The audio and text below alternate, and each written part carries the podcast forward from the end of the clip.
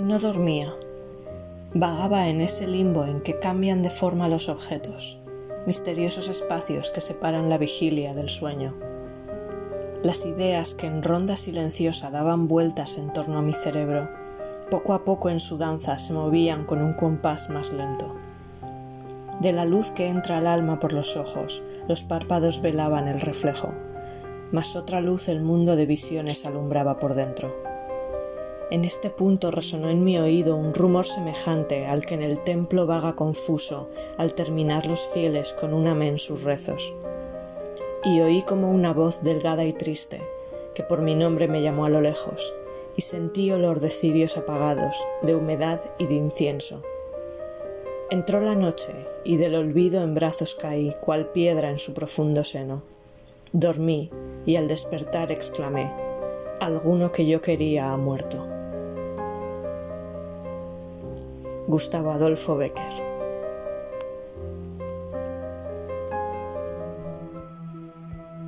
Bienvenidas, bienvenidos a la posada del dragón de cristal punto de encuentro donde convergen los planos mágicos junto al plano terrenal, donde lobos, dragones, seres feéricos, druidas y sacerdotisas nos reunimos para hablar de la magia de los mundos, viajando a través de la espiritualidad, descubriendo multiversos de luz y amor.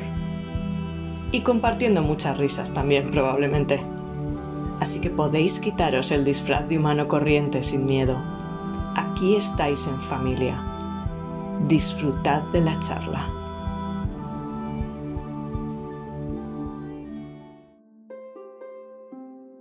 Hola Recóndita, muy buenas. Hola. Hoy vamos a hablar de un tema que a mí personalmente me fascina desde que era pequeña, no voy a mentir, era una de estas niñas un poquito con intereses, no quiero decir siniestros, pero bueno, Mm, esotéricos espirituales. y el tema de los espíritus y los fantasmas, obviamente como alguien que leía a Becker y a Edgar Allan Poe, pues era algo que me fascinaba y siempre me ha interesado. Entonces, mm, bueno, eh, Reco, tú tienes experiencia personal, cosa que yo no tengo, así que vamos un poco, podemos eh, ver desde ambos ángulos, ¿no? Desde más como pues, la atracción y el interés por el tema y eh, la experiencia personal. Sí, en mi caso, desde que nací y después mis hermanos, siempre han habido experiencias eh, denominadas paranormales, pero, por ejemplo, personalmente yo no lo buscaba. de pequeña agradables la mayoría no eran, después fue cambiando, se fue equilibrando la balanza y hasta el día de hoy es eh, muchísimo más positivo que lo que denominamos negativo, porque todo es y pasa y está. Efectivamente, y me, gusta mucho que empieces hablando de esa dualidad, ¿no? que al fin y al cabo es la dualidad en la que vivimos todos, porque es un poco la experiencia que tenemos aquí, en, este plano y en este planeta, la dualidad. Entonces, lo primero que me ha venido a la mente, porque la decisión de hoy de, grabar este episodio sobre este tema ha sido un poco sobre la marcha, ha, sido, nacido muy espontáneamente, que es, eso está muy bien. Entonces, no tenía tampoco yo una idea muy clara ¿no? de cómo... Eh, esquematizar el, episodio, pero bueno, da igual, porque también es un poco la magia de esto, dejar que surja. Y lo primero que me ha venido a la mente es, yo creo que al principio, no, se puede hablar por todo el mundo, claro, pero yo creo que cuando primero nos acercamos a este tema, bien sea por experiencia personal quizás, o yo, claro, solo puedo hablar por, por mi experiencia, que no es directa, pero suele ser desde la atracción por esa parte un poco oscura, por la visión oscura que se tiene, ¿no? Tanto de la muerte como del más allá, cuando tenemos algún tipo de o percepción o simplemente la idea de que eso pueda suceder, mm. yo creo que lo tendemos a ver como la sombra, ¿no? O sea, como desde la sombra, como algo que da miedo, como algo que puede ser peligroso o, que no tenga buenas intenciones, cuando en realidad no tiene por qué ser así, pero parece que como el primer acercamiento es ese. ¿Qué te parece? A, lo, miedo a lo desconocido en general, porque, que lo he dicho muchas veces, que Hollywood nos vende mucha porquería y lo pone todo en un estado de peligro, de que todo es malo, de que cuidado con esto, con lo otro. Y bueno, al fin y al cabo es una herramienta más, una capacidad que tenemos, algunos más desarrolladas que otras, y ya está, no es nada del otro mundo, aunque lo parezca. Bueno, en un sentido es, es un otro mundo, pero al mismo tiempo forma parte de este, o sea que en realidad es el mismo mundo, solo que diferentes facetas. Estados. Sí. Y yo creo, bueno, aquí ya es un poco una tangente, ¿no? Pero supongo que tiene sentido porque va de la mano de esto, se trata de la percepción. Mi teoría siempre es que cuando, da igual que sea Hollywood o simplemente nuestra atracción por el tema de una forma específica, a mí, por ejemplo, yo tengo una vena un poco gótica, ¿no? Mm. Y, y, me gusta mucho Halloween, por ejemplo, también. Entonces, yo reconozco que hay como una atracción y un potencial eh, por parte de todos, yo creo en general, un poco esa parte oscura a veces. Y mi teoría siempre es que es una forma de proyectar nuestras sombras que no queremos ver directamente en algo externo. Entonces, probablemente en el tema de espíritus, fantasmas y todo esto, proyectamos ese miedo que sentimos, lo que decías tú del miedo a lo desconocido, haciéndolo más oscuro. Y da igual, o sea, si nos lo venden así también es porque hay, eh, supongo que un poco como todo, ¿no? O sea, lo que se potencia, eh, hay lo que nos venden, pero también lo que la gente consume o lo que le atrae, digamos. Entonces, ahí, ahí es donde creo que está el trabajo de esa sombra, solo que de una forma indirecta y proyectada. Sí. Hay un caso en concreto muy curioso y muy importante que voy a aportar porque mm, incluso desde las películas o las cosas que consumimos en pantalla, las pantallas de algún modo son puertas, portales, que nos afectan según estemos viendo y sintiendo y nos cambia la energía y en el campo, en, el aura, eh, se siente muy fuerte porque lo estamos creando o co-creando a través de eso que estamos viendo. Y hay una comunicación completa en la página de Nuria Martínez Márquez en Vida y Conciencia Animal acerca de este tema de una comunicación con su gatita, que estaba viendo en la tele algo que no era muy positivo y la gatita, en resumen, le dijo, ¿no tenéis bastante? Es muy cierto. Es muy cierto porque, claro, lo que, donde ponemos la atención y la energía, lo potenciamos. Mm. Fíjate, me acaba de venir, hablamos mucho del cuarzo, el cuarzo cristal transparente, como muchas veces potenciador, pero en realidad nosotros también nosotros con nuestra energía mental y, emocional también potenciamos lo que estamos viendo. Ahora, yo creo que también, obviamente es importante primero ser consciente de lo que tú dices, ¿no? Hay que ser consciente de esto y tener en cuenta qué es lo que estás viendo, qué es lo que estás escuchando y dónde estás poniendo la energía.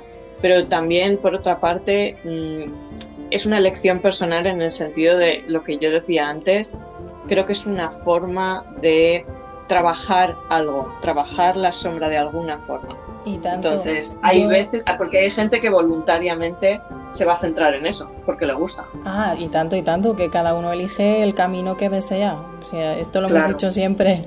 Y por otra parte, también puedes estar mm, buscando información acerca de algo que te haya pasado, te interese por alguna cosa personal para dar con esos datos y, y te ayudan. En mi caso, por ejemplo, fue los reptilianos. Y una vez tuve información para deshacerme de esas energías que acudían a casa tan a menudo, que le pasa a muchísima gente, ya pues dejé de consumir, entre comillas, esos vídeos, porque ya era más de lo mismo también, que más se va a contar. Son, son seres pues que se aprovechan y y hacen el mal, porque es, su decisión y nos tienen, nos tienen como comida energética, entre otras cosas. Hmm. Como en todos los planos y en todos los aspectos hay pues lo que decimos siempre, ¿no? Luz y sombra. Yo creo que lo importante en todo esto, porque claro, aquí nos podemos ir por otra tangente muy grande, la importancia es eh, ser consciente. Y ser consciente de, de, lo que estamos haciendo con nuestra energía, ¿no? O sea, hmm. en qué nos enfocamos y, y, y utilizarlo, pues claro, dentro del libre albedrío, lo que a lo mejor sientas en ese momento o necesites, pero siendo consciente de cómo te afecta, de que te afecta primero, porque quizá hay gente que no, no se da cuenta. Pero bueno, yo creo que podríamos volver un poco al tema de los espíritus. Hmm. La verdad es que como es más interés que experiencia, lo único que puedo aportar en principio eh, son algunos nombres. Quizá yo, por ejemplo, luego si quieres tú mencionar algunas personas y luego ya entramos en tu eh, experiencia directa.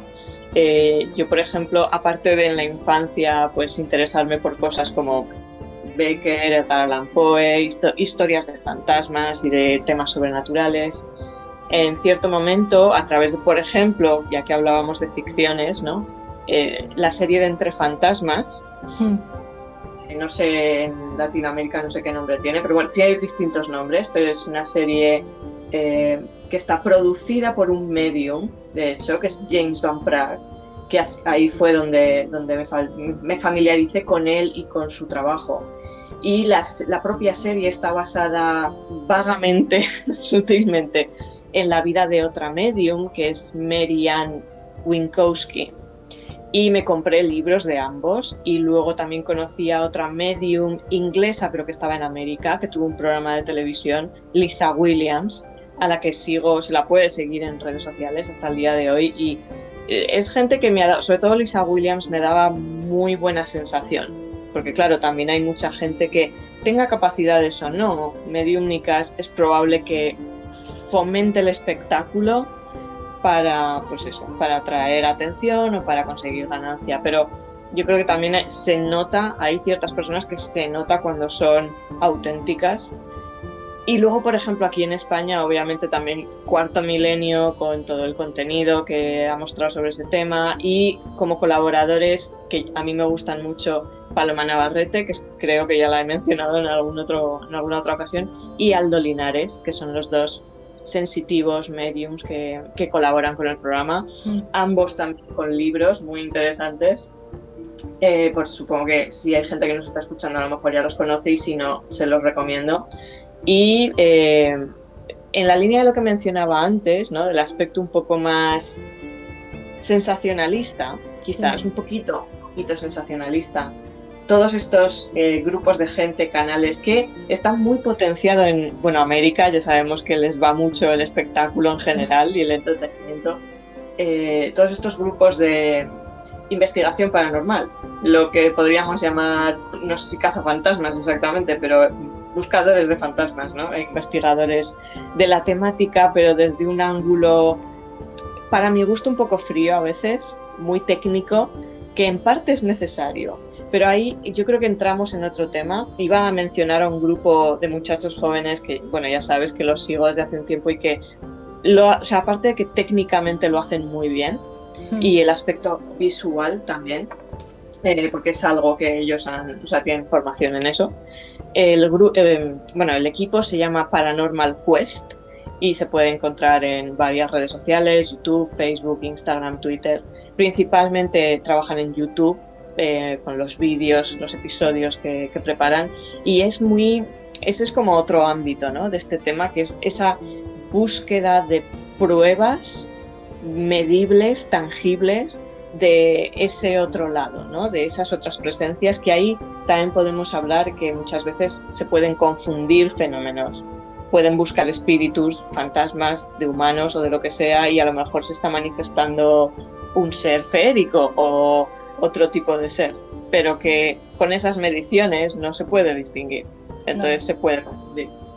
Pero esa es la parte que a mí, aunque me parece que está muy bien, me resulta un poco fría muchas veces, sobre todo cuando no está la figura de un sensitivo dentro del grupo que puede ayudar, dar un aporte extra, obviamente. Mm. Porque a mí me da la sensación de que ahí obviamente lo que se refleja es más la necesidad del humano, un poco desde el escepticismo, de necesitar algún tipo de prueba física medible para darlo por válido.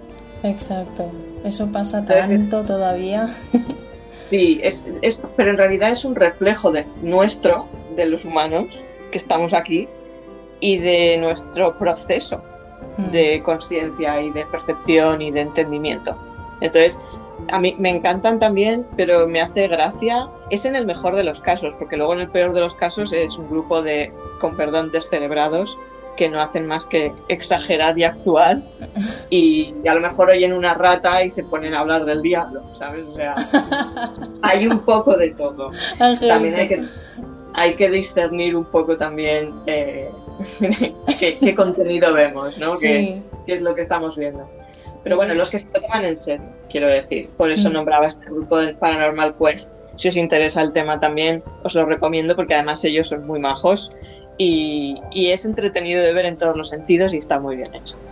Entonces, bueno, no sé si tú eh, tienes algún otro nombre así que lanzar como recomendaciones.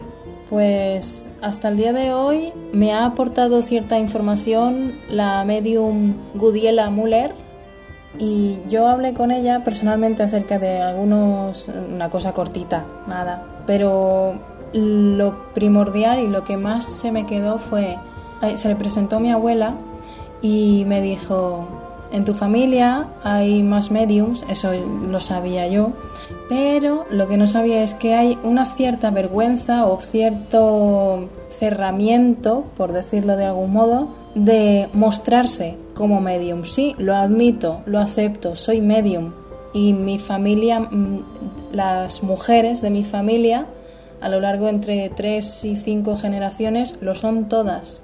Algunas han ejercido de ello, otras a nivel casero y otras ni de lejos, porque no las iban a comprender mm, por aquel entonces, que ya estamos hablando de mi bisabuela, que se comunicaba con extraterrestres de alta frecuencia, con hermanos cósmicos, y que se fue muy en paz y su historia es preciosísima.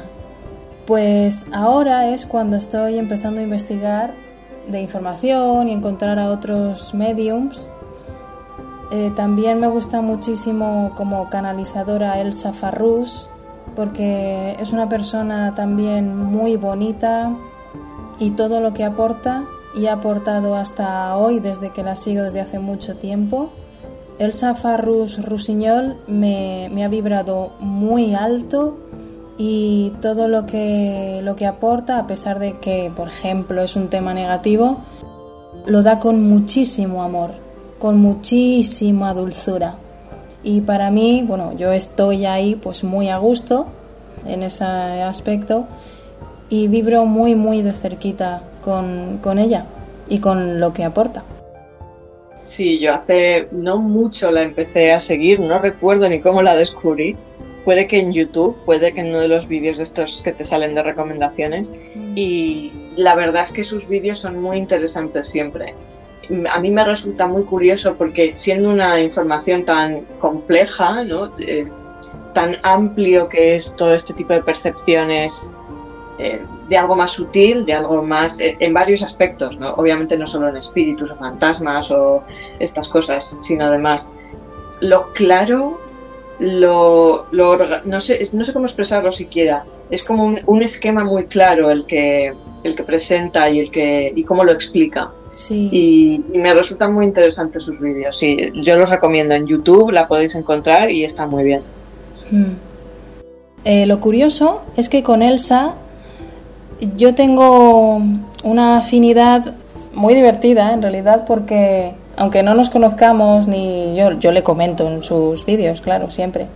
Pero cuando tengo una pregunta o algo que solventar o me pasa algo físico, comprendiendo que es desde lo energético, pero no doy con el qué o con el núcleo, pues le pido a mis guías o al universo, eh, si no me llega de alguna manera la información o la respuesta o lo que necesite saber, si es que lo necesito saber en ese momento, seguro que me contesta Elsa, y un día o dos después, ¡pum! Elsa hace un vídeo acerca de acorde con lo que me pasa.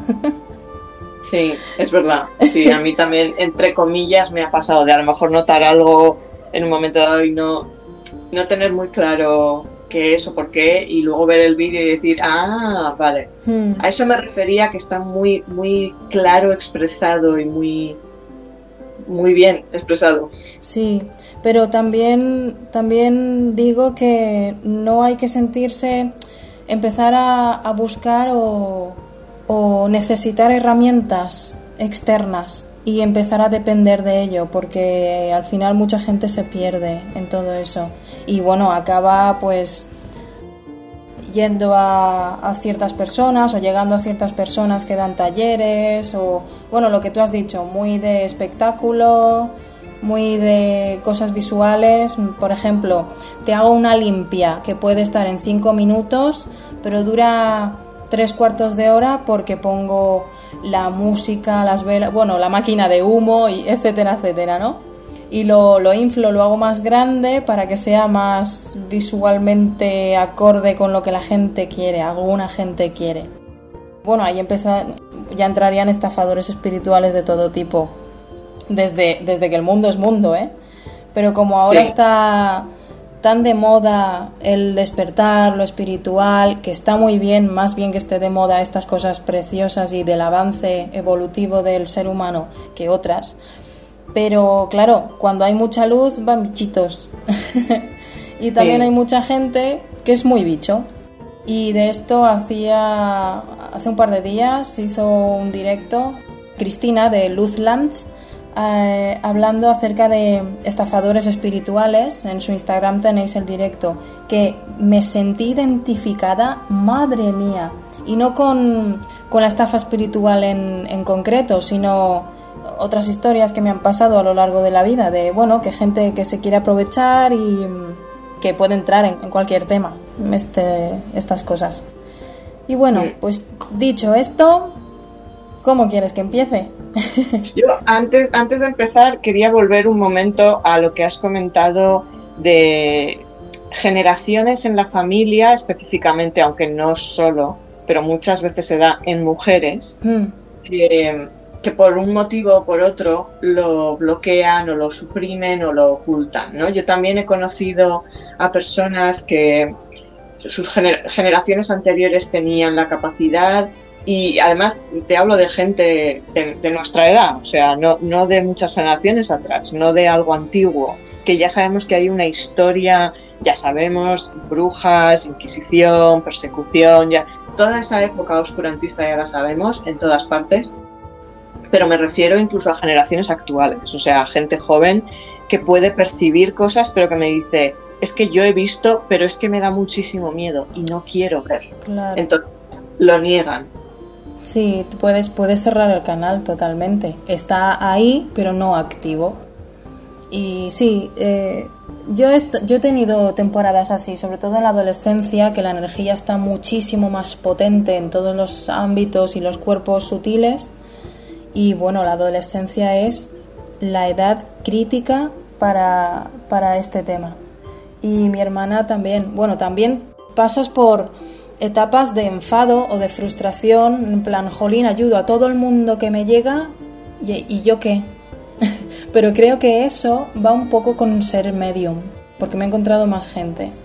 Pero bueno, Pero Eh, eh, perdona que te corte ahí, pero es que ahí yo lo que veo es en general, ¿eh? no solo lo que son personas sensitivas o medium, sino en general se tiende también a dar un poco más en mujeres, pero también hay hombres que quizá conectan más con la energía femenina, que son más de dar, de ayudar. Y, es esta cosa de, lo que tú decías, de ayudo a todo el mundo y yo qué, vale, pero es que eso también es un poco responsabilidad tuya en el sentido de no des tanto, no ayudes tanto hasta que tú te quedas sin nada. Claro, pero eso siento Ahí que podemos- yo... Podemos entrar en las dinámicas de manifestación y atracción de tú estás dando, dando, dando y no estás poniéndote tú primero ningún límite, entre comillas, no límite de, de frenar algo o de contener algo, sino de cuidar de ti, de cuánto das, de tu energía. Y también esto es algo, eh, esta va a ser otra tangente, pero en las lecturas de tarot yo estoy viendo a mucha gente en esa tesitura y es cuestión un poco de decir, pero tú estás dispuesta a aceptar o a pedir ayuda, porque muchas veces no lo hacemos. Ujú. damos y damos y pensamos que la gente va a hacer lo mismo por nosotros automáticamente. Y hay veces que no es así, no solo por la, digamos, responsabilidad o la forma de ser de la otra persona, sino que nuestro enfoque es solo de dar. No nos estamos abriendo a recibir o incluso a pedir. Recuerdo una clienta que le dije, pero ¿y tú crees que puede haber ayuda a tu alrededor, alguien que te, que, en quien te puedas apoyar? Y él no era rotundo, pero porque ella decía, no, no, es que yo no voy a pedir ayuda. Ah, eso es otra historia. no se estaba abriendo. Hmm. Lo, lo, verbalices como lo verbalices, ahí hay como un cierre. Sí. Y bueno, nos han pasado tantas cosas. Además, siendo niñas, tampoco es que tuviéramos un mentor. En nuestro caso, mi yaya, mi abuela, murió muy joven y después mi madre tenía esa gracia, pero lo utilizaba como herramienta sanadora, por ejemplo, para nosotros. Ella ha echado muchos fantasmas negativos de casa, estoy hablando también de demonios y cosas muy fuertes. Ha tenido muchos contactos con la manifestación de la parca, la misma muerte, que le ha avisado de muertes en días y ángeles también ha tenido experiencias con seres elevados preciosísimos. Pero como era tan cotidiano y tan casero, pues lo aceptábamos así y ya está, pero no, no se nos ha ocurrido nunca ir a encontrar un mentor o algo. Antes tampoco es que se diera esto de voy a encontrar a alguien que me pueda guiar en esto para desarrollarlo. Antes tampoco se daba tanto. Personalmente, perdona por cortarte otra vez, pero personalmente creo además también un poco por mi experiencia, no en ese tema, pero yo también siempre he querido, porque en, esto, en el interés en estos temas siempre he estado totalmente sola. Hmm. Y yo siempre deseaba encontrar a alguien que me guiara, que me enseñara, y nunca lo encontré. Y yo creo que la clave es no ir a buscar. No, si no, tampoco lo habíamos pensado ninguno en ningún momento. Ahora que se da más todos este, estos temas, pues entonces sí, también tienes Internet, que es una herramienta maravillosa sabiendo utilizarla y, encuentras a, mucha gente, muchos vídeos que sí que te pueden ir guiando y después ya está, si quieres profundizar más, cada persona tiene sus cursos y sus cosas. Hmm. A quien yo conozco personalmente es a mi bisabuela, personalmente pero no viva.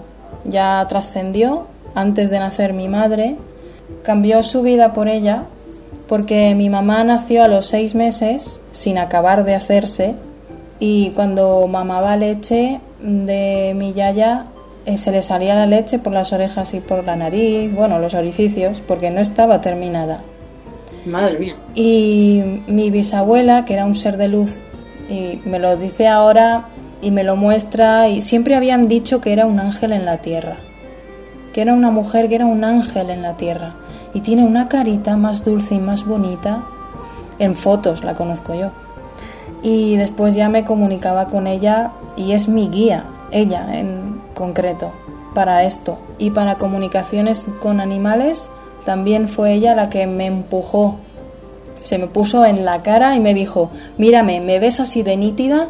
Pues igual la misma nitidez y fuerza tienes para comunicarte con los animales, porque yo tenía muchas dudas en eso porque no me llegaba gente, quizás que no lo hacía, no lo hacía bien y la gente siempre quedaba maravillada y súper encantada de cómo, cómo había ido la comunicación y el mensaje que se transmite. También siempre hay algunos datos o detallitos que, que muestra, confirma que la comunicación es satisfactoria porque a lo mejor me, me enseña un salón, una habitación, la persona haciendo algo y hacía días pocos días estaba haciendo eso mismo, detalles que te demuestran que sí, que, ha sido así. Pero bueno, Pero el ego se mete a dudar. Sí, porque no me, lleva, no me llega gente y tal y tal. Al final dices, ¿y si no sirvo para esto? Y mi bisabuela me echó la bronca muy dulcemente, diciéndome, eres comunicadora animal, entre otras cosas, pero sí, te puedes dedicar a esto profesionalmente porque estás muy preparada. No solo por la potencia en sí, sino estoy preparada también para recibir casos mm, fuertes o, muy desagradables. Yo lo sé llevar con mucha neutralidad.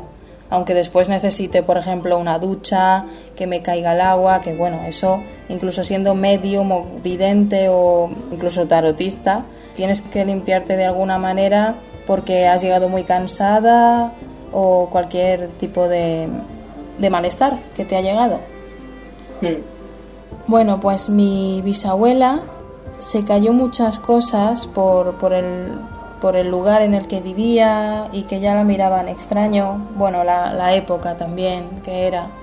Y ella se comunicaba con seres, con hermanos cósmicos, pero la cosa es que ella tenía una pierna que iba coja, no podía estirarla del todo la pierna porque tenía mal una de las piernas y mm, cuando nació mi mamá estuvo, no habían incubadoras ni habían estas cosas por aquel entonces todavía, y el médico le decía, madre mía, si sobrevive, tenlo claro que no he sido yo, que hay algo ahí arriba que la salva. La llamaba corazón a galope, porque claro, tan hiper chiquitina y sin terminar de hacer, era un milagro, mi madre, para la gente.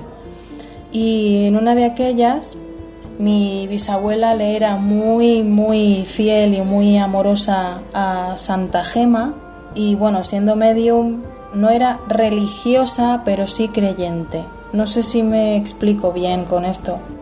Espiritual, quieres decir. Sí, creía mucho en Santa Gema, siempre le pedía a ella. Pues un día de, de aquellos fue a verla, había en una iglesia una imagen de ella y le pidió que si tenía que vivir alguna de las dos, que fuera mi mamá, que tenía toda la vida por delante y ella ya había vivido lo suyo y lo suficiente, que si estaba permitido, que así fuera.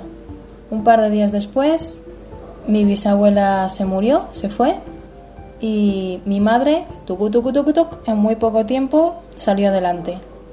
A todo esto fue muy, muy bonita su despedida porque la cuidaba ya, estaba en cama y mi abuela fue a prepararle la cena. Y cuando volvió había apagado la luz y todo de la habitación. Y le dice, madre, va, enciende la luz, que siempre está con lo mismo y usted, a usted le gustan mucho las bromas. que era muy bromista. Mi yaya también y mi madre también. Y se ve que lo del humor lo llevamos en la sangre. Y dice, va, madre, va, enciende la luz no haga tonterías, va, con la cena en la habitación. Y cuando encendió la luz, supo enseguida que se había ido, había dejado el cuerpo porque estaba muy blanquita, muy blanquita y con una cara, una paz y una sonrisa, wow. Y se respiraba en la atmósfera una paz fuera de lo, de lo normal. Se estaba súper bien y se quedó mirándola y se dio cuenta que la pierna la había estirado del todo cuando no podía desde hacía años. Y bueno, esa fue la despedida, apagó la luz y todo para marcharse. Pero eso que has dicho de la pierna me parece, bueno, lo primero que he pensado es que quizás se fue con una sonrisa porque al apagar la luz le pareció también una buena broma y se fue muy contenta por eso también. Sí, eh, el humor me parece una de las mejores herramientas que tenemos en general. Mm. Y luego lo que has dicho de la pierna me parece muy interesante porque entonces el problema que tenía en la pierna, ¿de dónde venía? Porque si al salir la esencia del cuerpo la pierna se estira, Mm. ¿dónde estaba el problema con la pierna? Lo ¿Sabes lo que quiero decir? en el avance, porque las piernas, los pies es del caminar hacia adelante, caminar, caminar. Entonces, Exacto, es que ha sido un ejemplo, ha sido un ejemplo fantástico en ese sentido. Mm. Es como al- en la esencia, al salir del cuerpo, de repente la pierna se estira, por lo tanto, ese problema con la pierna venía de otra parte, no solo del físico. Y tanto. Ella en su vida sufrió muchísimo, ¿eh? muchísimo con su con la familia y, y bueno, y todo este tema. Pero No tuvo que ser fácil, ¿no? no, no tuvo que ser fácil. A mí me lo dijo en una comunicación, en una conexión que tuve con ella muy larga y muy fuerte. Fue como el empuje de, vale, voy a atreverme a decirlo, a hablar, a ser, a ser yo. Porque sí que es verdad que tenía ciertos bloqueos en el cuerpo físico y qué fácil, qué sencillo es cuando te expresas poder respirar y cómo se va todo, cómo se va yendo, se va diluyendo. Y se solventan tantas cosas siendo tú al 100%. Y que todavía estemos aprendiendo esa lección a día de hoy. Sí, y a mí también me queda mucho por aprender, muchas cosas. A todos, a Mm. todos, pero no solo, o sea, obviamente personas que tenéis la capacidad que tienes tú, es como, es, es muy bonito y, y al mismo tiempo una dificultad extra. O sea, Sí. tiene las dos caras, Sobre como todo siempre. cuando eres niña, que puedes llevarlo supernatural o en mi caso, por ejemplo, muy natural mi hermana. De que eres malo, vete a tomar por saco. Hasta luego. Sin embargo, yo he absorbido muchos miedos también de, como soy la, la que nació primero, absorbí todos los miedos de, de mi papá y de algo de árbol familiar que me dijeron que yo había absorbido en gran mayoría todos los problemas del árbol para evitarles lo máximo a mi hermana y a mi hermano que venían después. Yo vine con ganas de a mí dadme candela, aunque aquí no sea consciente del todo hasta el día de hoy. De, yo vine a tope.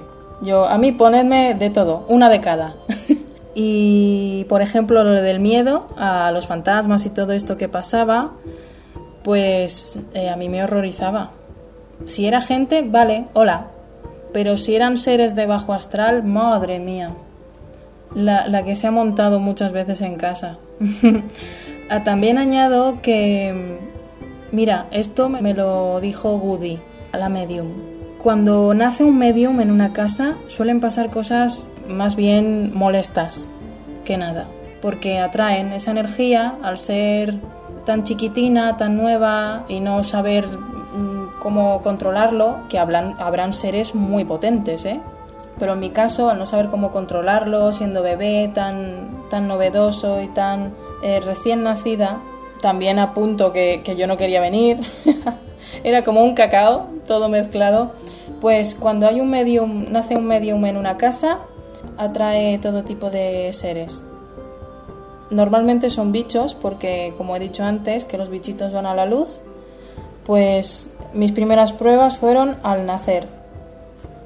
Y en la cuna, bueno, yo me, me acuerdo mucho de, de ruidos y de sombras por el rabillo del ojo, pero sobre todo de sonidos, ruidos y voces, eran ruidos más bien que voces, aunque se puedan transformar en palabras, es su idioma, es alguna especie de lenguaje que sí que se tiene en el bajo astral.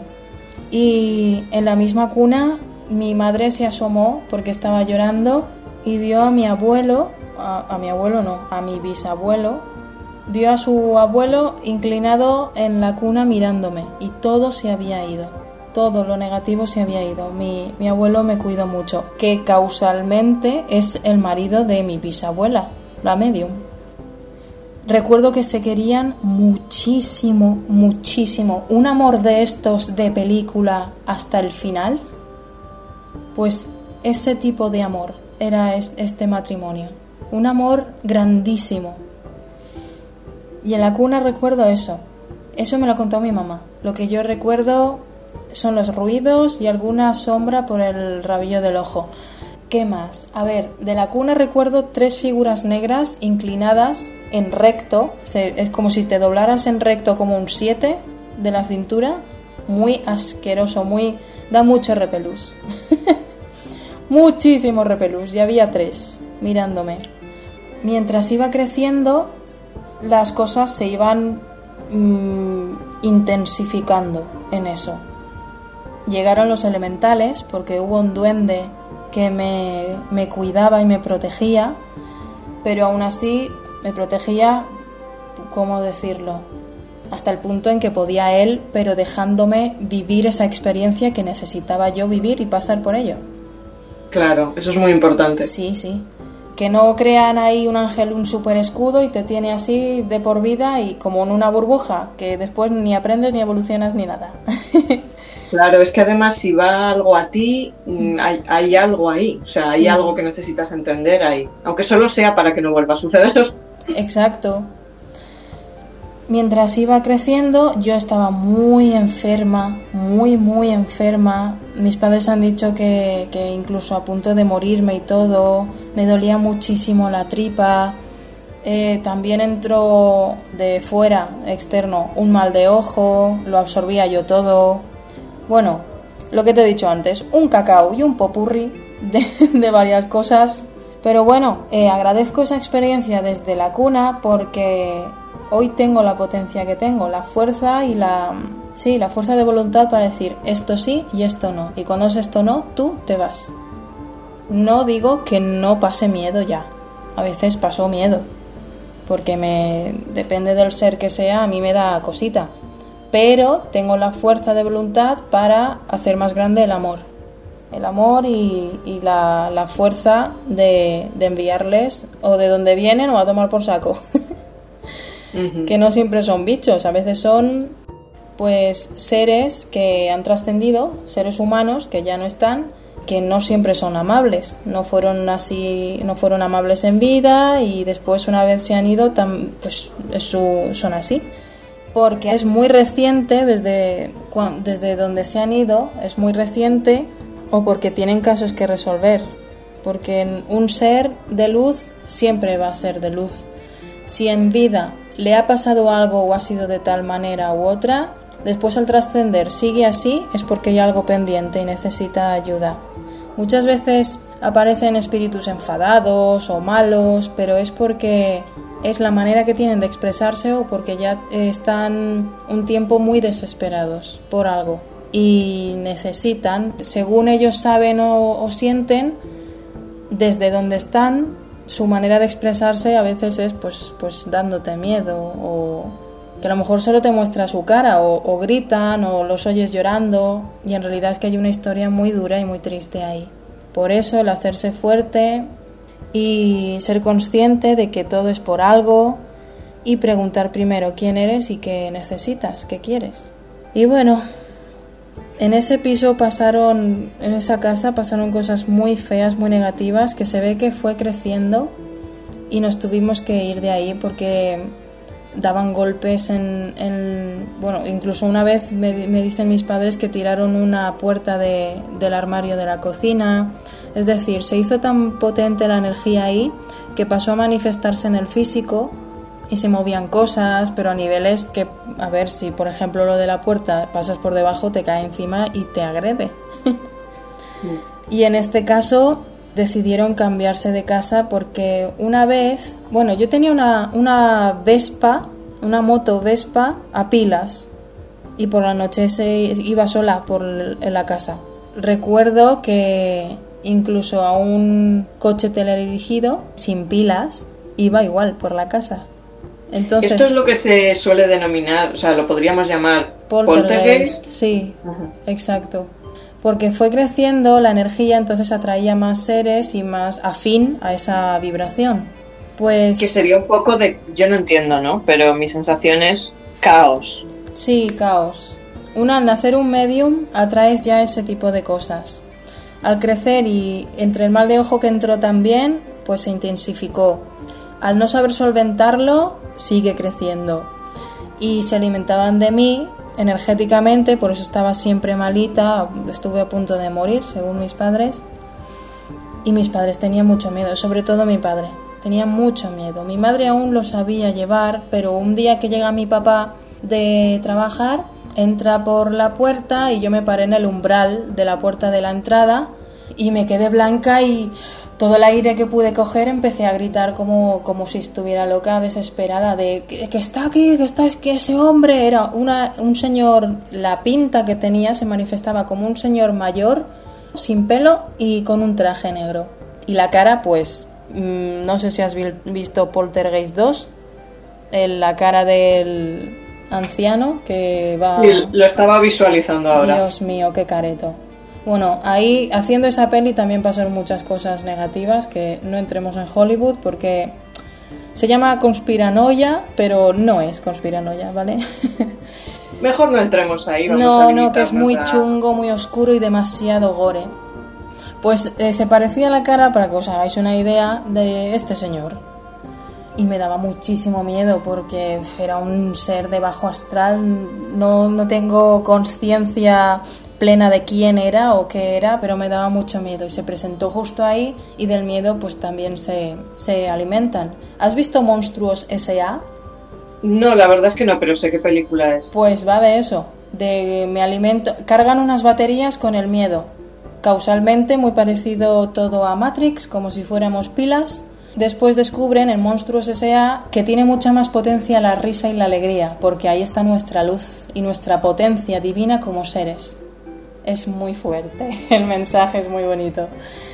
Y bueno, pues en el caso de, ese momento empecé a gritar, mi padre ya, bueno, con todo el miedito que tenía y las cosas que pasaban, nació mi hermana y también había, hay muchas fotos que salen luces, haces de luz, siluetas detrás de nosotros, pero las siluetas eran luminosas, eran eh, nuestros guías que nos protegen y se manifiestan en las fotos.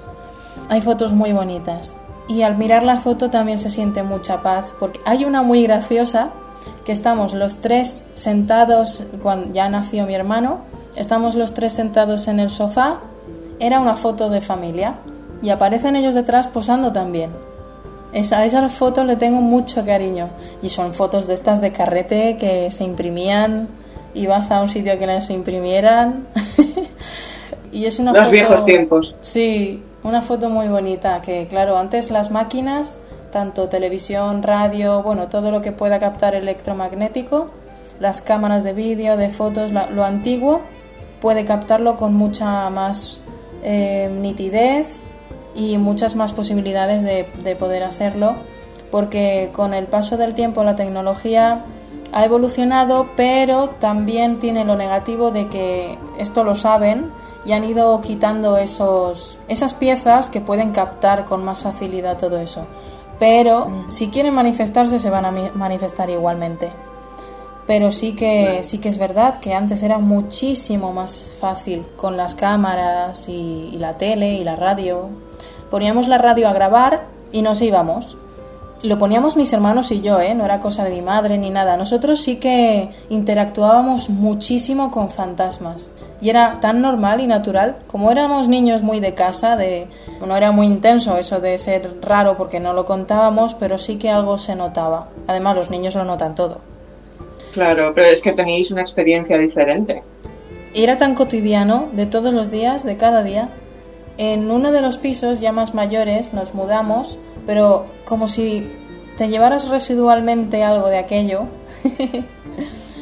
y entonces, eh, al llegar mi hermano, ya era más mayorcito también, también veía muchísimas cosas. Él estuvo mucho más afín con un niño, rubiete también, que a veces lo confundíamos con él porque también tenía un pijama azul y pasábamos de largo y a lo mejor nos encontrábamos con mi hermano. Y digo, ah, vale, pues estaba Víctor en, en la cocina, se llamaba Víctor ese niño. Pero ahí no sabemos seguro si eran fantasmas porque había una, una familia entera o una dimensión paralela que en ese piso había alguna vertiente que se abría y se comunicaban ambas dimensiones, esta y la suya. Porque Eso es fascinante, perdona que te cortes, que me ha llevado uno de los episodios, lo malo es que ahora no me acuerdo de los nombres, pero uno de los episodios de este grupo que mencionaba de Paranormal Quest era en una casa, a ver si lo sé decir, las películas estas de Expediente Warren. Uf, no la he visto, pero sé de qué No, yo tampoco, yo tampoco. Bueno, mentira, vi la primera, ¿por qué? Por esta historia. Porque la mm. primera película de los Warren eh, está basada en un caso de una familia que vivían, eh, eran varios, eh, era el matrimonio por supuesto y varios hijos e hijas en una casa donde sucedían muchas cosas y se veían muchas cosas. Eh, la madre empezó como a sintonizar con, algún espíritu de ahí, eh, las hijas, bueno, creo que casi todos veían cosas. Hmm. Y la cuestión es que los Warren fueron e hicieron un, bueno, la sesión que hicieran ellos ahí y eso fue lo que abrió cierta puerta a otra entidad que era más violenta. Pero la cuestión es que una de las hijas hasta el día de hoy, además creo que se llama Andrea también, eh, el grupo este de Paranormal pues tiene un vídeo que es en esa casa Ahora no sé decir los nombres exactos, pero bueno, podéis buscar. Seguro que los que nos escuchan, ah, si, si han visto la película o saben, seguro que reconocen algo de lo que estoy diciendo y, lo pueden encontrar. Mm. Eh, esta, una de las hijas, creo recordar que se llama Andrea, ve, o sea, también es medium, ve y se comunica con los espíritus y tiene una relación, digamos, personal con los espíritus en esa casa. que no es lo mismo que lo que sucedió violento cuando fueron los Warren. Era otra entidad.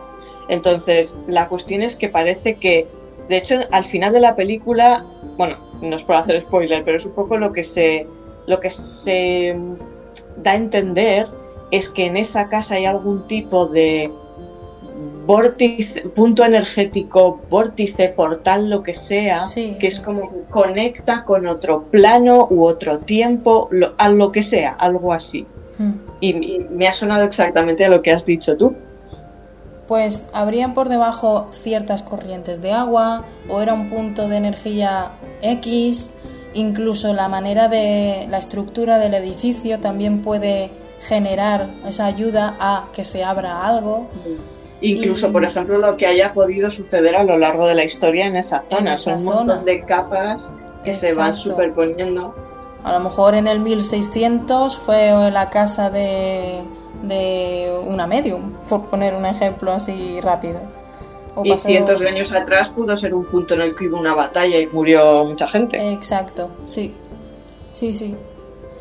Y bueno, que también añado que el planeta Tierra, como tal, también tiene puntos energéticos positivos y negativos.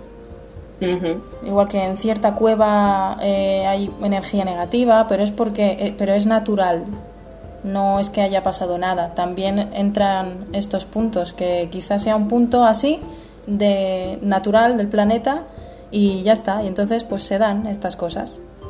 Sí, quizá en vez de, aunque es, es, cuestión de semántica y también está bien, ¿no? Podemos decir positivo o negativo, porque es una forma de llamar a las cosas, pero quizá también para que se entienda mejor en este sentido podríamos decir vibración alta o vibración baja o más densa. Sí, exacto. Y es natural. Hmm. Dentro de este tema es que tengo aquí cuatro puntos que quería eh, plantearte y ya que no es el primero, pero ya que has hablado de la experiencia que tuvisteis en esa casa y de cómo se fue intensificando y quizá como acumulando capas de, cosas, ¿no? Mm. Tengo aquí uno de, uno de los puntos que tengo es de espíritus, hay casos en los que hay espíritus individuales que están quizás se han quedado en un lugar o bueno, y luego eh, lugares donde hay grupos de entidades y también está quizá casos en los que hay una entidad quizá más fuerte en el sentido que sea que ejerce un poder sobre esa zona y como que controla a los otros espíritus que pueda haber ahí. Eso lo hemos visto en muchas películas, por ejemplo. Sí, ahora te cuento cómo, cómo evolucionó lo, lo, del piso de cuando yo era un bebé. Porque volvimos cuando yo tenía ya 10 u 11 años porque dio la causalidad de que se puso a vivir en ese piso la abuelita de, una nena que iba a la clase de mi hermana. Y fuimos a merendar. Dios mío, qué tarde, señores. Ahora lo contaré. Sigue. ¿Tienes algún punto más? Eh, de momento esos, porque luego tengo otros dos, pero ya los, planteamos después. Vale. Pues, por ejemplo, eh, eh, ya que estoy con este, pues acabo este. Eh, fuimos a merendar, mi hermana y yo. Y vamos a casa de la, de la yaya de. Ay, no me acuerdo del nombre de la nena. Bueno, de Marta. Y llamamos al timbre y yo me doy cuenta de que es la misma casa. Mi hermana era muy pequeñita. Tenía. Dice, vive donde vivíamos antes. Y, y nosotras, ¡uh! En plan, qué emocionante, ¿no? Y llama al timbre y veo el número de la puerta. Y digo, es nuestra puerta y se me queda mirando así con los ojos abiertos. Mira que éramos pequeñas y me acuerdo de todo. vale, nos abre, se oye el que abrimos la puerta del patio y la luz hace clac, se enciende, taca, taca, taca, y, el, y el temporizador. Y la luz se enciende del patio y una oscuridad de las paredes se empieza a comer la luz, pero una oscuridad de las paredes que parecía una nebulosa negra, como si fuera humo pues se empezó a comer la luz del patio hasta que se quedó casi a oscuras a pesar de que estaba encendida la luz. Y mi hermana y yo sacamos pecho, vamos hacia el ascensor, llamamos al ascensor ahí aguantando el tipo. o sea, vivíamos en el piso onceavo. Imagínate cómo había recorrido ya la energía, se había extendido por el edificio. Vaya recibimiento. Sí, Subimos por el ascensor porque las escaleras nos daba más miedito. Al asomarnos notábamos ya presencias. en, en el rellano, vi- viendo las escaleras hacia arriba. Y digo, mira, nos vamos a encontrar con un monstruete en cada piso. Tipo un, un videojuego, en cada piso, en cada mazmorra habrá uno. No me apetece. Vámonos. Lo estaba pensando. Este ejemplo lo pongo ahora, entonces, por aquel entonces no conocía los juegos así. Y subimos al ascensor y las dos apretamos el botoncito y en cuanto se cierra la puerta eh, se oye un clac, pero muy, muy raro. Eh, sube el ascensor y empiezan los golpes. Pam, pam, pam, pam, pam, pam, pam, pam, en la puerta. Y al final eran, parecían puñetazos en la puerta. Pam, pam, pam, pam, puñetazos en la puerta del ascensor mientras subíamos desde fuera mi hermana y yo mirándonos, ahí aguantando el tipo, pero lo vivimos como una aventura, en verdad. Nos Espero daba- que la merienda estuviera muy buena. Lo vivimos como una aventura en vez de, de asustarnos o pasar ese terror de antaño, de esto ya es... de- a, a mí con estas cosas, ¿no? Y sobre todo mi hermana que, que siempre ha sido más potente en esto. Y decimos, va, aficionados. Vale que haya más gente, pero lo, lo llevamos bien, ¿no? Eso en la mentalidad de niño que tampoco llegas a ser consciente de la gravedad, entonces ese miedo no lo llegas a tener porque al ser niño esa inocencia también está muy bien. De ahí a que tengamos que ser y sacar a la niña interior, porque también tiene mucha más potencia para todo Hmm. esto. Y cuando entramos en casa estaban todas las luces encendidas y parecía de noche. Pero de noche incluso dentro de casa. Muy sutil, muy débil la luz. Pero espera que te haga una pregunta, porque, claro, fuisteis a merendar a esa casa donde vivía eh, entonces otra gente.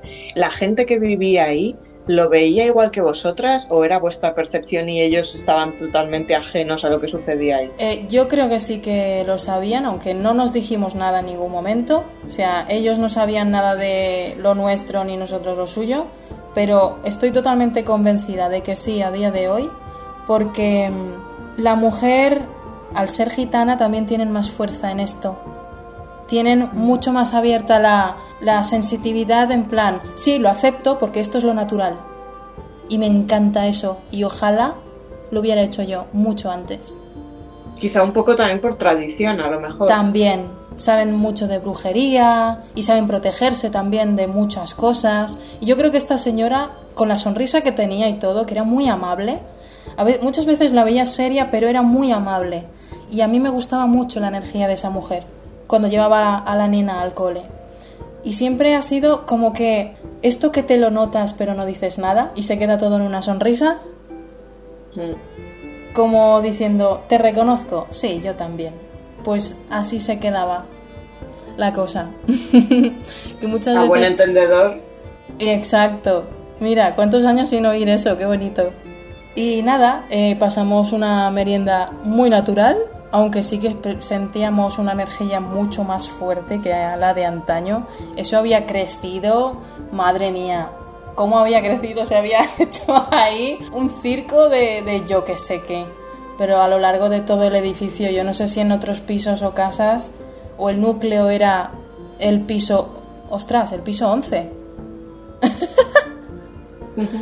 No, no, acabo de caer en la cuenta, el piso 11. Pues eso, estuvimos bien, aunque no todo lo cómoda que se pueda estar, pero no pasó nada más.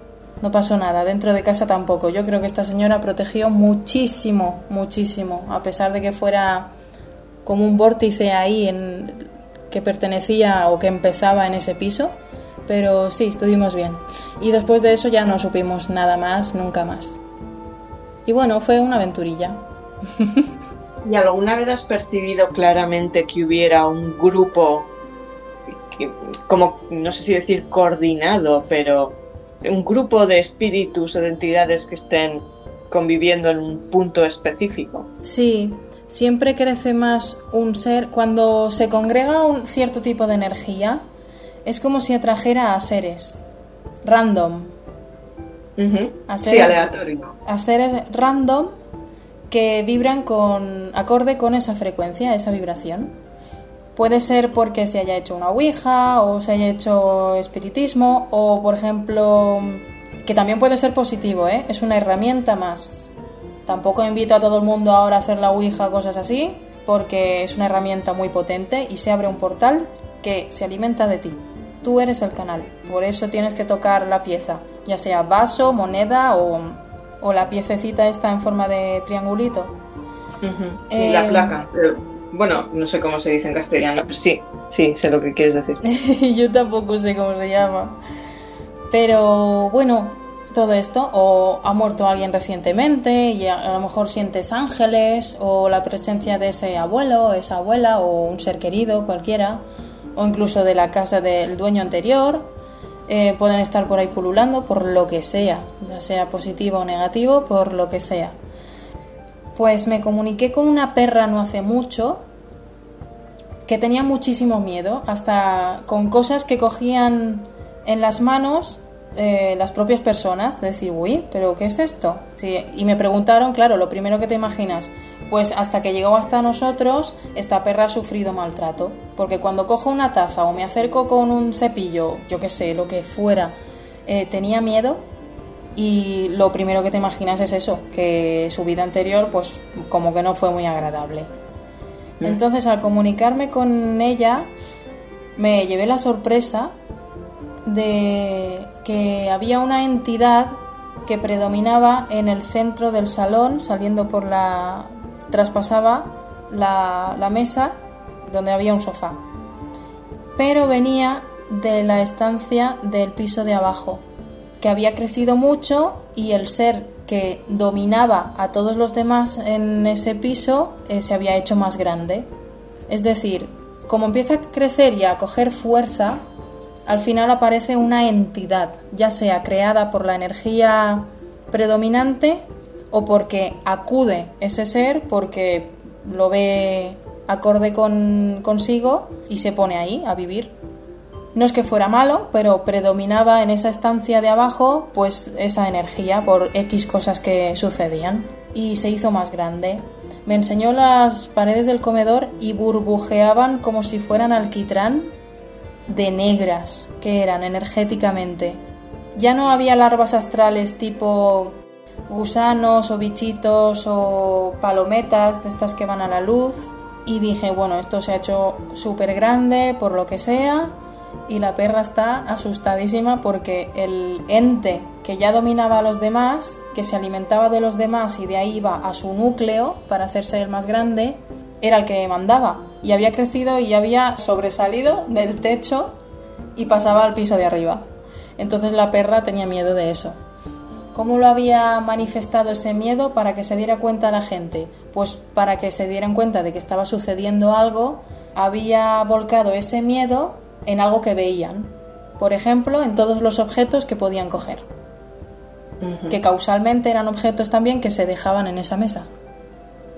Para dar a entender que pasaba algo que no, que no sabían. Entonces, a través de la. Todo objeto que hubiese estado en esa mesa mm, le daba miedo. Posiblemente. Después pasó a más, a todo lo que podían coger, pero porque se hacía más intenso y la perrita quería dar el mensaje de que algo estaba pasando. Y bueno, llegó a mí la comunicación la, entre la perrita y mis guías, o bueno, ya como medium sé cómo neutralizar eso y cerrar para que no saliera más ni creciera más. Entonces, y que ese piso estuviese limpio de, energías negativas. Porque claro, al sentarse también en el sofá, normalmente lo ves como un lugar de descanso y ahí, flup, más comida. Entonces podía extenderse por el edificio, como, como te he contado con el de, de antes, cuando éramos pequeños. Claro.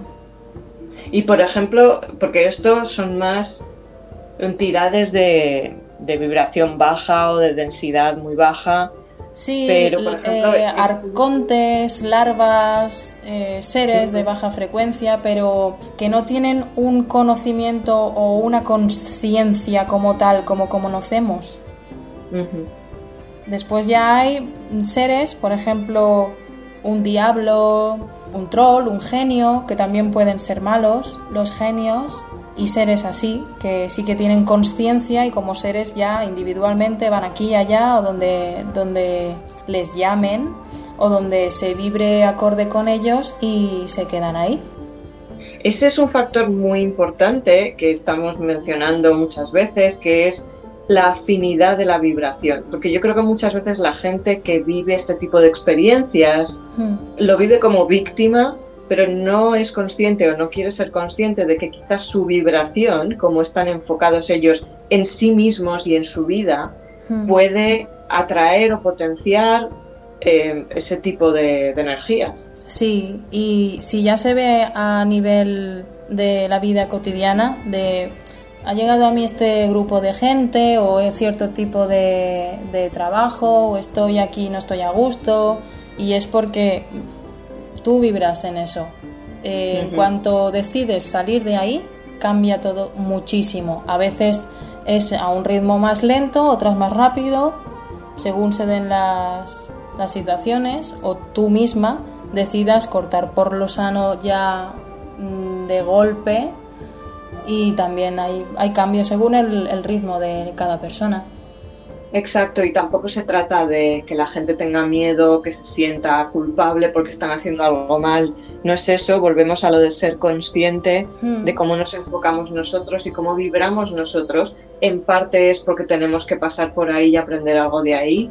Y puede ser simplemente aprender a soltar eso, a elevar nuestra vibración, enfocarnos en algo más positivo, potenciar lo positivo y distanciarnos de esa otra eh, vibración más baja. Sí, si se está a gusto ahí, sí, porque hay gente que elige lo otro y está a gusto ahí.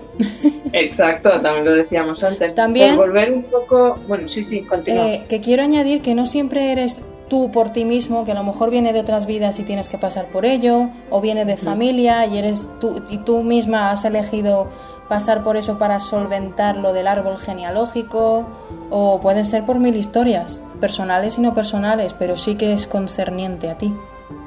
Claro, eso es importante también. No hay una sola respuesta, no hay una sola fórmula como en todo, Mm. no hay una fórmula mágica. Por eso es más importante todavía la conciencia de uno mismo, porque cada caso es único, cada caso es, es diferente. Mm. Entonces tienes que es, hacer realmente un ejercicio de autoconocimiento y de autoconciencia para saber qué es lo que te está sucediendo, por qué, cómo y cómo mejorar la situación. Sí, mira, por ejemplo, en el piso al que ya nació, nació mi hermano que ya era más mayorcito, los tres nacimos en el primero que te he dicho, donde, donde todo estaba ahí, donde todo empezó, ¿no? Pero mm, al mudarnos de casa seguían pasando cositas, pero mu- mucho más sutiles y mucho a, a menor escala, evidentemente.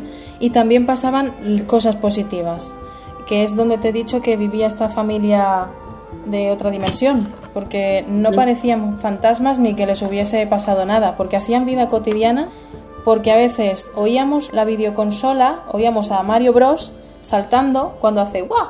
¡Wuhu! esa voz tan única que tiene y, y nos quedábamos mirando y a lo mejor estábamos los tres en la misma habitación. Y decíamos pues vamos a ver íbamos y cuando entrábamos en, en la habitación donde estaba la consola puesta se movía la mecedora donde nos sentábamos y el mando estaba en la mecedora cuando nosotros siempre hemos guardado todo en su sitio hemos sido niños muy ordenados y sobre todo cuidando cosas así que, que valen mucho dinero y fue un regalo especial y tal. Y el mando estaba sobre la mecedora y la mecedora en movimiento. Y todos dijimos, pues sería Víctor, que también quiere jugar. Al ser una máquina y tener un campo electromagnético y la televisión también, de algún modo podía conectar con el juego y también poder jugar. Qué maravilla. ¿Y Sí. crees que a lo mejor podía haber sido también un ser feérico? Mm, Ahí estaba el, el duende que me protegió de pequeñita. Ahí fui y de las cosas que pasaban negativas mm, nos protegían muchísimo. Y ahí comencé yo a ser muy consciente de las hadas, los duendes, etc. Y con él en concreto tenía mucha conexión por eso mismo, porque era mi protector en aquel entonces pero lo de la consola sí que era el nene. Y a veces oíamos en la cocina cómo movían la, la cuchara en el, en el vaso, en el cacao, moviendo en la taza. Una vez pasé y dije buenos días y creía que era mi hermano. Y cuando retrocedí el paso ya no estaba. y me asomé a la taza y la taza, el, líquido estaba en movimiento, en remolino, de haberse movido con la cuchara. Y dije, ah, era Víctor, me he confundido, porque llevaba el mismo pijama que mi hermano. Pero yo aquí me surge una duda, por ejemplo, porque para interactuar con algo físico de este plano, si están en otro, tienen que o, tienen mucha fuerza, si eso es lo que hacen, o es que tú estás viendo eh, su interacción, pero en su plano. Pero se manifestaba en este también. Sí que eran conscientes de que estábamos porque nos comunicábamos a través de la radio. Siendo pequeñitos, lo veíamos tan bien y tan, tan guay, porque eran bonitos, era gente bonita. Que yo creo que mm, se daban varios, varios casos. Uno era que éramos muy sensitivos. Dos, que seguramente había ahí alguna fuerza que cruzaba los dos planos y éramos nosotros conscientes al igual que ellos al mismo nivel. No era constante ni era me giro y te veo. Ellos también nos veían de la misma manera, como si fuéramos fantasmas, por ejemplo. Y en su casa, nosotros interactuando con nuestra vida cotidiana y de manera normal, en su casa pasaban cosas a través de nosotros. Era exactamente lo mismo, un cruce de experiencias. Y nosotros poníamos la radio a grabar y nos íbamos. No había nadie en casa y nos íbamos y se oían ruidos caer en el suelo de monedas, una señora hablando, que sabíamos que era la abuela, no eran vecinos, porque se oía muy de cerca y era demasiado exagerado los ruidos. También eh, primero daban la señal de que estaban ahí rascando el, el altavoz y se oía crack, crack, crack, como cuando tú estás, tienes un micro y si le golpeas oye tum, pues al estar tan cerca de la grabación, el crack crack al rascar la, el altavoz, la rejilla del altavoz, era como la señal de, vale, has puesto esto, vamos a interactuar de algún modo. Se oían ruidos, gente hablando, sonidos. Esto que estás contando es exactamente lo mismo con lo que empiezan las investigaciones, el equipo este de Paranormal Quest, estos muchachos, cuando empiezan una investigación en un sitio, que lo hacen por la noche, obviamente, para que haya menos contaminación externa, hmm. eh, empiezan con una cosa que ellos llaman abandono, que es que ponen las cámaras y las grabadoras y ellos se van. Entonces ponen en varias habitaciones y es exactamente lo que tú estás describiendo. Hay golpes, eh, hay movimiento, algunas veces, pero pocas, hay voces, pero suelen ser más golpes y también muchas veces se dan golpes en las cámaras y en los micros. Es una manera de, por ejemplo, imagínate que yo estoy en otro plano y no es por asustar o voy a tirarles la cámara al suelo y que se rompa, no, es cómo puedo ejercer energía para que en ese plano que no es el mío se materialice algo. Entonces, a lo mejor te centras en un objeto y se mueve o, lo puedes golpear con la energía y se dan esos, esos, esos síntomas, que digo yo. Pero que no, a lo mejor no están enfocados en voy a hacer esto, simplemente mm, se centran en que haya alguna señal, que se dé alguna señal y la energía en sí se manifiesta de tal forma para que tú comprendas.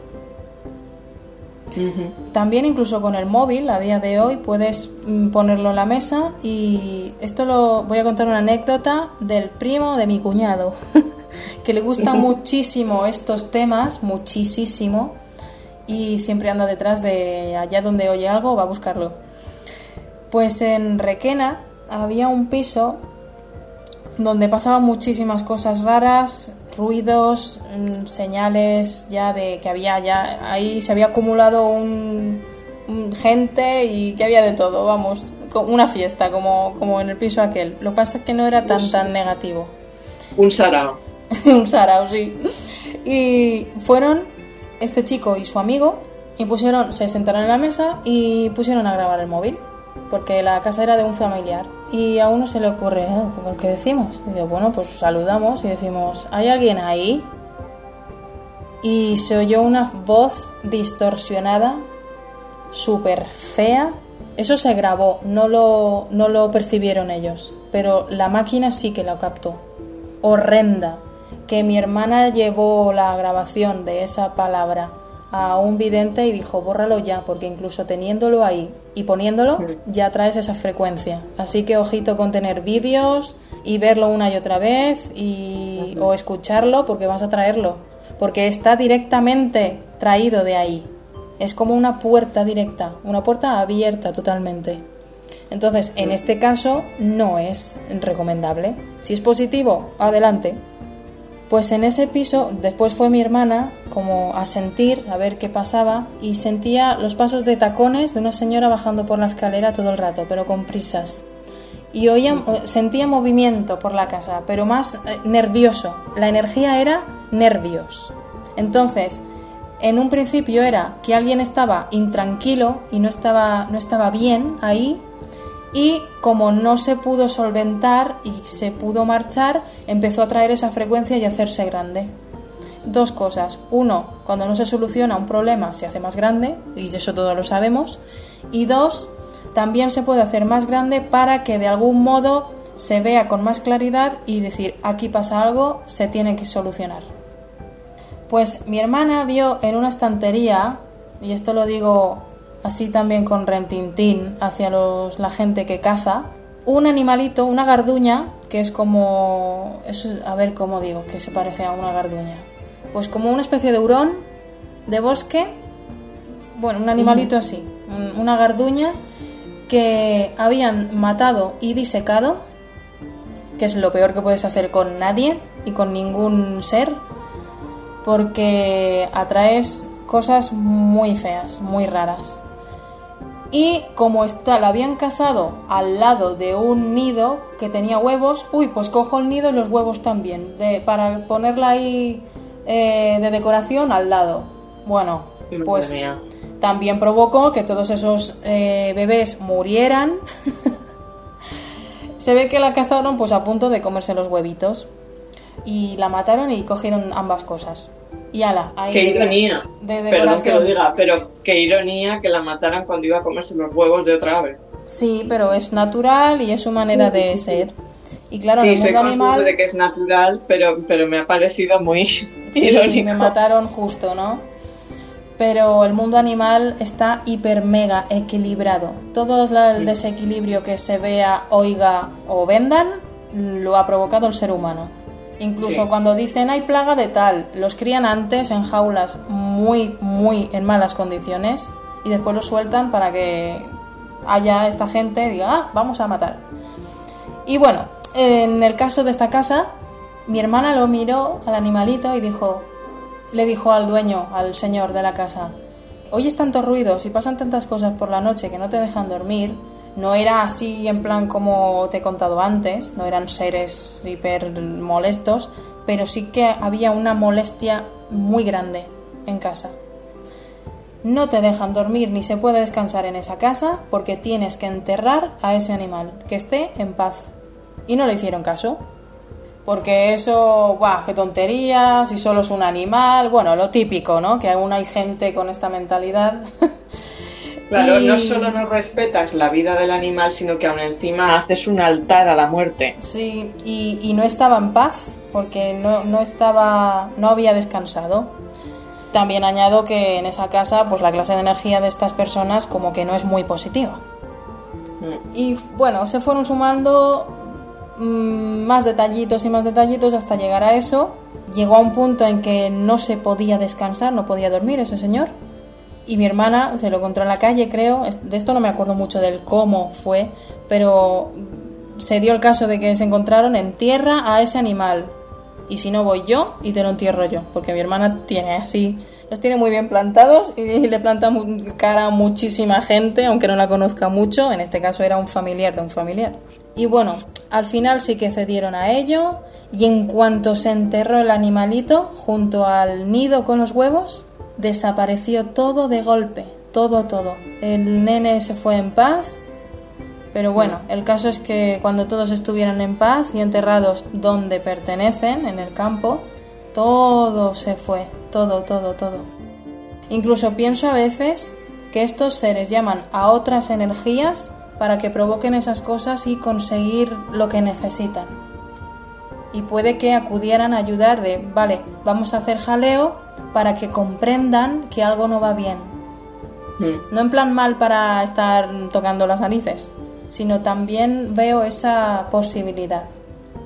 Claro, sí, sí, tiene todo el sentido. Quería hacer una breve aclaración cuando he dicho lo de hacer un altar a la muerte. Sí, Eh, obviamente la muerte no es nada malo, es parte de la vida. Hacer un altar a la muerte tampoco es necesariamente malo dependiendo de cómo lo estés entendiendo y cómo te estés enfocando. claro, exacto. Creo- todo. en este caso creo que lo peor es la inconsciencia por parte de los humanos Mm. que no consideran a los animales seres vivos con un alma y con, una, eh, con, con un merecimiento de un respeto y de un trato digno Mm. y, y que lo tienen de una forma muy superficial y muy vacía. Es- ese es el enfoque que yo creo que al tener eso ahí, por eso cuando he dicho lo del altar a la muerte, me refería más a eso, porque Sí, obviamente hay en- gente que entiende la muerte de otra forma y conecta de otra forma y eso está bien. Ya, exacto, exacto. Sí, y mira en México qué preciosidad. Puaf. Es que por eso mismo quería hacer la aclaración, porque en cuanto lo he dicho, luego he pensado, espera, porque hay muchas otras facetas de eso Sí. que no son negativas Sí. necesariamente. Además, mi amigo que está en México y me ha contado muchas cosas de allí. Y bueno, que puedes ver pelis, vídeos y como... Mira, eh, por ejemplo, la peli de Coco es muy bonita. Es muy bonita. Y la canción del final me hace llorar. Es preciosísima. Y bueno, pues seguimos. Em, Una cosa que quería preguntarte, no sé si todavía tenías algo más que decir, porque no, esto de está aquí, que, siendo que todo acabó bien. Ya está. largo. Vale, quería, hay un punto que me interesa y que quería plantearte, que es eh, la diferencia entre seres, entidades, sean espíritus, sean, pero principalmente vamos a centrarnos en, espíritus, ¿no? De quizá de, pues, de seres humanos fallecidos o eh, la diferencia entre una entidad que esté ahí, que se haya quedado ahí por lo que sea, por el motivo que sea, o incluso si, bueno, como hablábamos antes, el caso de que sea como una especie de portal a otro plano, donde están viviendo en otro, pues eso, plano o tiempo o lo que sea, y cosas como impregnaciones o ecos, es decir, es como un bucle energético que se ha quedado ahí impregnado, pero no necesariamente va a interactuar porque no es algo inteligente que está ahí. Claro, es como una energía residual que se ha, ha pasado algo muy fuerte o muy intenso ahí y se ha quedado en bucle. La- una escena, por ejemplo, Exacto. como la guerra civil, que pasaron muchas, muchísimas cosas. Conozco un caso que, que había una mujer llorando, desesperada, buscando a su hijo todo el rato. Y cuando te llevaba al sitio donde habían tirado muchos cadáveres a una fosa, volvía la escena a empezar. Y esa mujer eternamente... La, la energía residual de esa mujer, no ella, no estaba el ser, no era un fantasma, era una escena donde en un lugar donde se había vivido algo muy intenso, muy fuerte y no necesariamente eran seres que necesitaban ayuda, simplemente era la energía que se había impregnado en esa dimensión, también pasa a más dimensiones energéticamente porque hay muchísimo dolor. Entonces, la escena en sí no puedes interactuar ni nada, nada más que ¿qué le pasa? Y está callada y te lleva al sitio para que conozcas qué había pasado. Es como ver una película. Exacto. Entonces, no es necesariamente que necesite esa persona ir a la luz o encontrarse con su hijo, es algo muy distinto. No sé si me explico bien. Sí, sí, sí, perfectamente. Ok. Y Pues- luego también te- quería preguntar un poco siguiendo esa línea, pero en, en el caso de que sí son espíritus que se quedan en ese lugar, porque claro, yo he leído libros y he, he escuchado pues a mediums hablando de esto, ¿no? Y me parece muy fascinante que muchas veces la gente quizá no, no lo piensa o no lo tiene en cuenta. Eh, por ejemplo, en el tema de estas investigaciones que se hacen, ¿no? La importancia final de si hay realmente un espíritu, un alma que está aferrada ahí, Mm. el intentar, obviamente, lo que tú decías, ¿no? Ayudar a que pueda avanzar. Y hay veces que el propio espíritu no quiere avanzar. Claro, no quiere irse a otro sitio porque, por ejemplo, a lo mejor su labor está ahí y a lo mejor dura siglos, porque el tiempo lineal solo lo que conocemos nosotros, y no necesariamente necesita liberarse de algo o le está pasando algo malo. También puede darse el hecho de que está viviendo ahí pero en otra dimensión, aunque ya se haya ido, pero ese es su lugar de luz también, en ese punto se ha ido al más allá, pero es en ese lugar que tú te es fácil eh, verle porque su presencia ha estado muchos años ahí también en vida. Y es muy natural y tiene su vida, pero en esa dimensión, en ese, en ese plano, y tú la tuya en el tuyo. También he escuchado casos de espíritus que yo no me voy de aquí porque esta es mi casa. Ah, eso también, pero ahí sí que hay, sí que necesitan marcharse. Eso es que están aferrados mucho al ego y eso sí, que los va dañando mucho más, porque son seres de luz, son de la fuente, somos de la fuente y está impregnado y está aferrándose a ese personaje que eligió vivir aquí. Mm. Pero igualmente si no quieres, si ellos deciden que no, no puedes hacer nada al respecto. Lo que, lo que se hace no es mandarles tú a la luz, sino que llamas a sus guías, a los suyos, y si está permitido, que abran ellos el portal. Abren ellos el portal acorde a la frecuencia y al lugar al que se tiene que marchar si es su momento.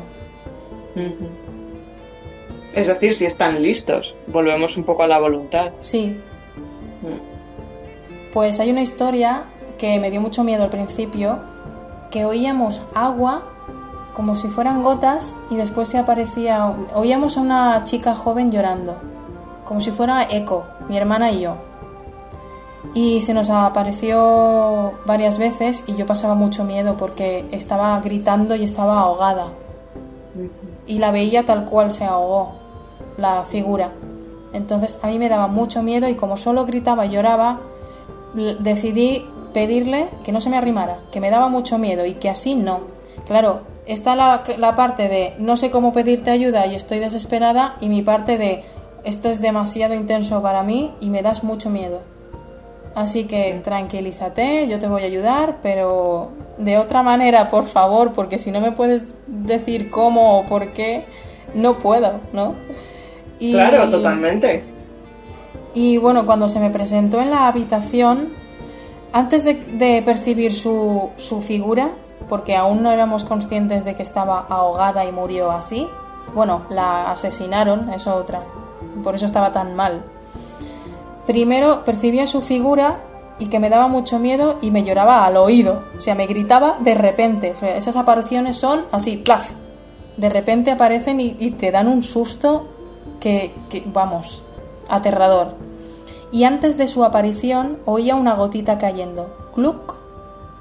Y yo, ¡jolines! Un puñetazo en la mesa. Estaba hablando con mi madre. Di un puñetazo en la mesa. Y dije, ¿qué pasa, cariño? Y yo, que ya está aquí la tía esta. Que me da miedo, jolín, no sé qué. Yo me ponía también. claro, no sabía qué hacer ni cómo. Y me ponía histérica igual. Pues en mi habitación un día apareció, esta vez más lejos, fue comprendiendo ella también, de lejos en mi habitación, a unos 8 o 10 pasos, y tenía a mi perrito que murió ahogado de una, un problema en la tráquea y me lo enseñó en las manos, me enseñó su, su para simbolizarlo, para comprender cómo qué le había pasado a ella, porque no me lo podía decir, ¿por qué? Porque al ahogarse no puedes hablar. No puedes comunicarte de esa manera, aunque no tengan cuerdas vocales, pero sí que podían telepáticamente, pero ella estaba gritando, claro, gritando, llorando y no podía decirme nada que me viniera con palabras. Entonces la información que me dio fue enseñarme a mi perrito que murió ahogado y ahí comprendí el plaf y la vi a ella mojada en cuanto me dio esa información. Entonces yo vi un dato más. La vi mojada, ya estaba yo más tranquila y preparada para verla y, observarla. Ya estaba totalmente empapada, chorreando, azul, el, un cadáver azul, gritándome con los labios morados negros y llorando que no le veía casi los ojos porque yo creo que se los tapaba también para no impactarme tanto. Y en las manos tenía mi perrito pequeño así como, mira, mira, mira. Y ahí comprendí que había muerto ahogada, asesinada, que no fue ni siquiera cosa suya. Entonces dije, ostras, y ahí sentí mucho amor y mucha compasión. Eso es lo que necesitan. Nos unimos ahí y dije, vale, pues estás preparada para irte a la luz, que se abra la puerta que necesites y márchate con muchísima paz, con muchísima paz. Y bueno, pues en esto esto trata de ser medium, de ayudar a algunos que no, que no saben o no pueden, o a personas de aquí con cosas que preguntar o, o si tiene mucho apego o mucho dolor acerca de personas que ya se han ido. También soy medium entre esa persona y ese ser. Y es muy bonito, normalmente son muy bonitos los mensajes, muy, muy bonitos, igual que con los animales. También soy comunicadora de animales que han trascendido y ya sean personas o, animales, es una pasada. Y hay veces que hay cosas por solucionar, por ejemplo, la llave de tal sitio está en el cajón de tal mueble. Que vaya al comedor y que la saque porque está dentro de un sobre, por poner una historia, no estoy inventando. Y ahí que vaya a casa de la mamá y que abra la, caja que hay encima del armario, que ahí está mi medalla, o la carta del abuelo, leedla, porque hay un malentendido en la familia, por ejemplo. Y muchas veces eh, se solventan casos de familia y te quedas con una paz y un amor. Otras veces, a ver, tienes que estar ahí acompañando el dolor de la persona y ser neutral y saber llevarlo pero es muy bonito, a mí me gusta muchísimo esto, muchísimo. Y también estoy dispuesta y eh, disponible para, mm. para, la mediunidad con, con animalitos y con personas. Y es muy bonito. Pues si quieres comentar rápidamente un poco medios de contacto con los que la gente que a lo mejor nos esté escuchando pueda contactarte. Pues está mi email, que el correo electrónico es comunicadorainterespecie.com, todo junto, minúscula, sin espacios ni tildes, comunicadorainterespecie.com, a través de Instagram, que aunque esté especializada en fericología y, animales y naturaleza, eh, al ser medium de nacimiento esto lo sé llevar desde que nací, incluso, incluso con más experiencia que lo que llevo ahora que lo he vivido más también, es porque lo he vivido más veces. Mi Instagram es fericología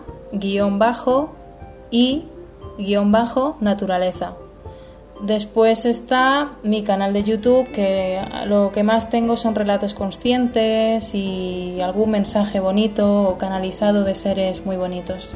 Todo enfocado a lo positivo y al amor. Así que por mí yo estoy disponible que lo que os sirva y aporte, yo estoy para ayudar al mundo. Claro que sí, y un poco para, cerrar este estupendo episodio, eh, vuelvo otra vez a lo que decía al principio, porque escuchándote ahora al final lo he vuelto a pensar. Eh, mi interés desde pequeña en, todos estos temas de lo sutil, de ese otro lado, de lo espiritual, mm. eh, aunque al principio quizá lo veamos como, oh, fantasmas, me da miedo, pero me gusta. En el mm. fondo lo que estamos buscando es esa conexión con esa otra parte más sutil, esa conexión con el espíritu, aunque tenga que empezar siendo eso. Y repito que admiro, me fascina y admiro muchísimo a las personas que tenéis esa capacidad, primero por lo que tenéis que lidiar y vivir y aprender desde pequeños, Obviamente, por lo general, a salvo algunos casos que tengan mucha suerte, sin mucha ayuda en principio, o sea mm. que es un poco ir es muy duro. Es, es muy duro, muy duro. En algunos casos que pasas mucho miedo, porque quieras o no van a atacarte también porque no interesa que se ayude. También hay de los oscuros que se dedican a hacer la puñeta a propósito para que no se avance, que también es una prueba para ti, para evolucionar tú y hacerte más fuerte que todo Exacto, la es, es esa preparación y ese crecimiento para luego poder utilizar esas herramientas que tenéis, esa capacidad que tenéis para poder ayudar en la medida de lo que, de lo que se pueda. Hmm. Así que de nuevo, mm, toda mi, mi, admiración y mi respeto y mi cariño a los que tenéis esa capacidad, porque de verdad que me parece, me parece importante, me parece que es una gran ayuda, unas fuerzas con una gran, eh, perdón, unas almas con una gran fuerza para poder ayudar. Y vamos, todo mi respeto, de verdad. Muchas gracias. Se puede desarrollar, pero hay que estar eh, consciente y querer, querer hacerlo de verdad porque te van a llegar pruebas. De todo tipo. Pero sí, pero también aceptar que quizá no es tu camino. Por mucho que te, te, fascine y te guste el tema, quizá no es tu camino y forzar las cosas tampoco es, es sano ni es bueno. me, a mí me ha parecido un rato de charla fantástico, un episodio muy, muy, muy interesante y muy bonito con un buen equilibrio entre las dos partes y, espero que los que nos han escuchado lo hayan disfrutado mucho también. Mm. Muchísimas gracias Recóndita, como siempre. Y pues nada, seguiremos en próximos episodios con otros temas igual de fascinantes. Sí, muchísimas gracias también. Y muchas gracias a todo el mundo. Un saludo a todos, que vaya todo muy bien y nos escuchamos en el próximo episodio. Besitos.